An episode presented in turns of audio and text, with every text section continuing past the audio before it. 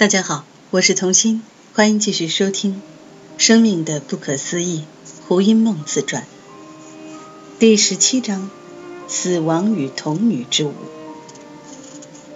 窗外的那棵独树一格的大叶合欢，总是在葱绿的春季落叶。光秃的树枝上，残悬着一片片干枯的豆荚。四月底五月初之际，豆荚开始脱落。枯枝发出了新绿，销声已久的鸟儿也旧调重提。我体内的那股愉悦的能量，随着安德烈波塞利的大地之梦窜升至头顶。西林迪翁说过，如果上帝会唱歌，他一定有一副如安德烈一般的嗓子。杰生与我就在上帝的歌声中欣然起舞，蹦蹦跳跳的。进了大安森林公园，落日余晖中，漫步于这个闹区公园，一幕幕普罗大众的生命景象，勾起了我内心深处的感叹、质疑与连结。时代真的大不相同了。公园里双双紧交的爱侣，在众目睽睽之下，光明正大的进入了无人之境。长椅上的那对恋人，应该是大学生吧。我心里这样想着，只见那名脸上布满了红豆的男孩，深情地俯视着仰卧在自己腿上的女孩。女孩无视于那些红豆以及旁人的存在，迷醉地凝视着他的南国。回忆起二十岁那年的仲夏，我穿着两节式的中空装，脚踩着恨天高，心里充满制服的紧握着 Don 的手。漫步于西门町的天桥上，但来来往往的行人看到我们的反应，却如同接近疫区一般。有一个从我旁边擦身而过的外省男子，竟然怀着国仇家恨似的愤怒，大声地对我们斥喝着：“真是丢尽了中国人的脸！”我记得自己完全能觉知那名男子心理上的不平衡。却无法辨认出他已经患了国家主义与种族主义的意识形态之病，同时也无法细微地分解出其中的嫉妒、自卑与失望。我当时的欠缺辨识力、易感和对外境的攀援，以及错误的反应，使我在面对暴力的那一刻，无形中受到了轻微的内伤。二十多年后的今日。目睹眼前这对爱侣旁若无人的示爱举动，令我不禁升起了祝福与羡慕之情。然而，他们的勇气到底是不再受制于集体压力的一种自由的展现，还是缺乏对环境的敏感度？到底是被动情激素全盘掌控，顾不了旁人了，还是一种向集体暴力示威的举动？或许只是单纯的没有私人空间，不得已只好在公共空间里觅得一个属于两人的天地吧。还有，别忘了，热恋是可能激起超人般幻觉的。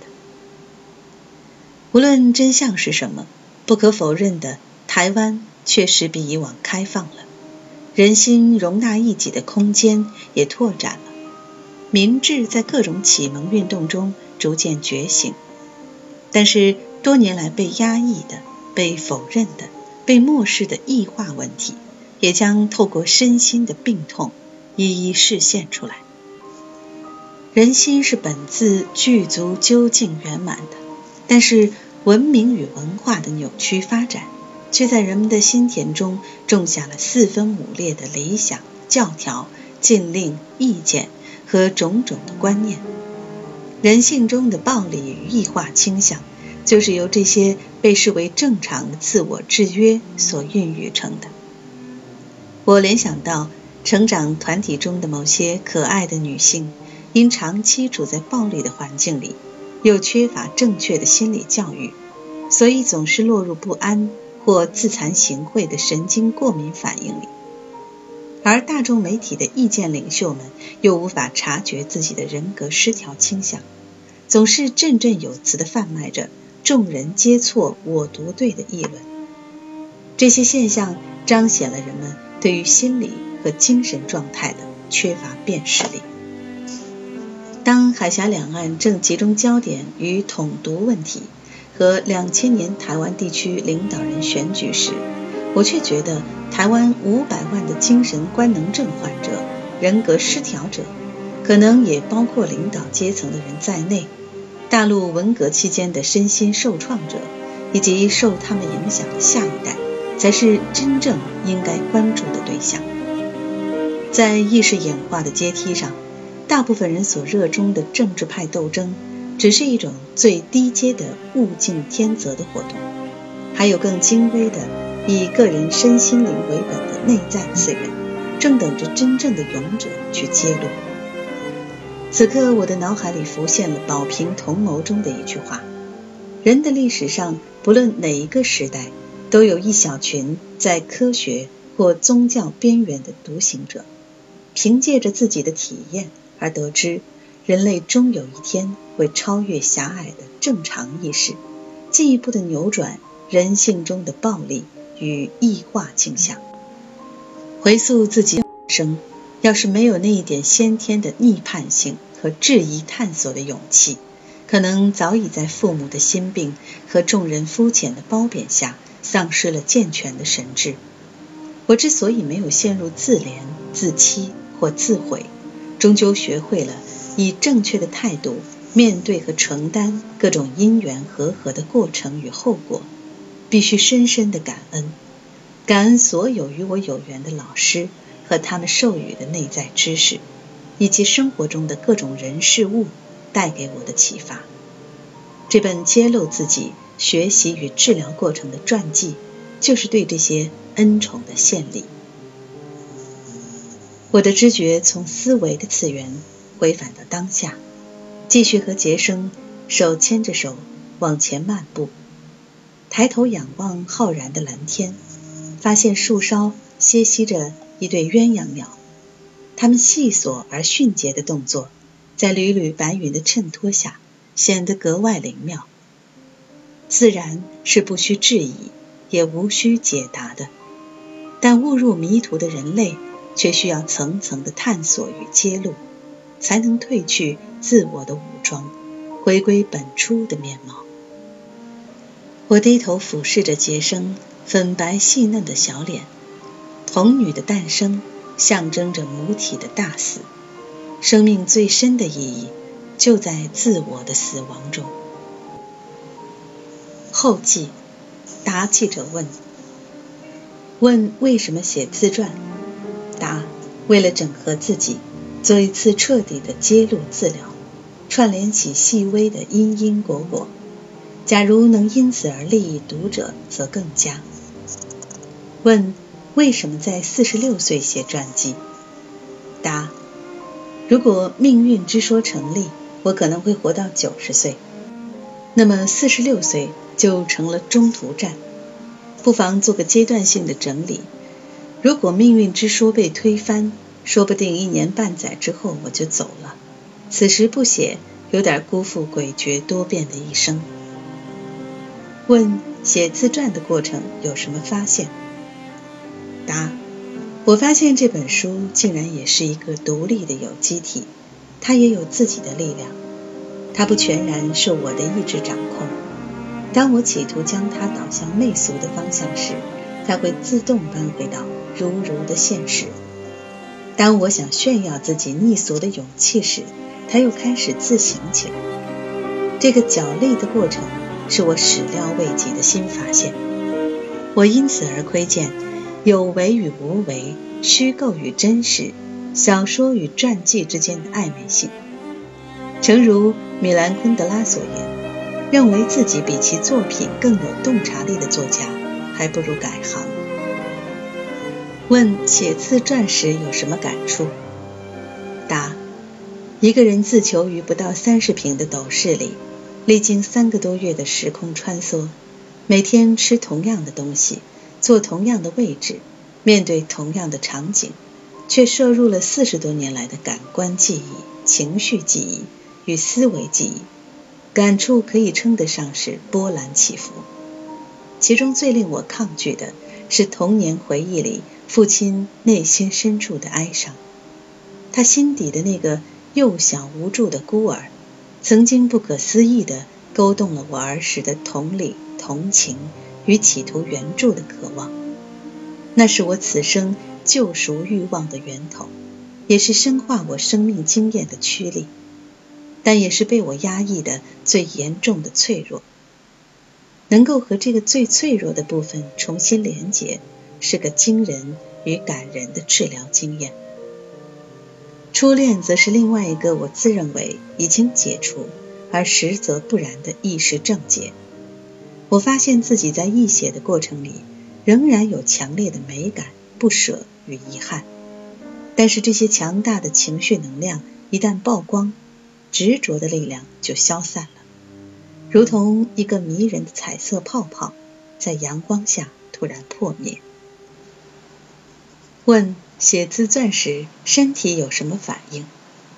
答：一开始着手写作时，我察觉后颈喉轮的能量中枢是阻塞的。精神一旦集中，思维活动上了轨道之后，喉轮的气便顺着督脉往头顶运行。有时具体的时间、地点资料不全，必须进行查证，写作的流畅感因此而中断；或者心理上抗拒而不愿进入某种记忆时，我立刻意识到后颈的能量有卡住的现象。这是我头一次清楚的印证。喉轮确实是掌管思维活动的能量中枢。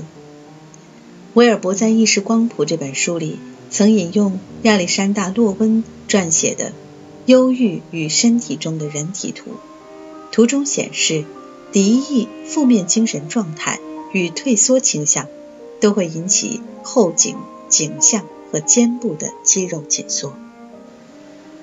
后来，我每天按时服用中药的葛根汤。情况改善了不少。在气功养生法中，运思是普遍被采用的法门。例如，禅本是梵文“禅挪”的音译，指的就是运用思维的活动来进行修持。玄奘将其译为“静虑”，沉静的审慎思虑之意。这使我联想起克氏与戴维伯母。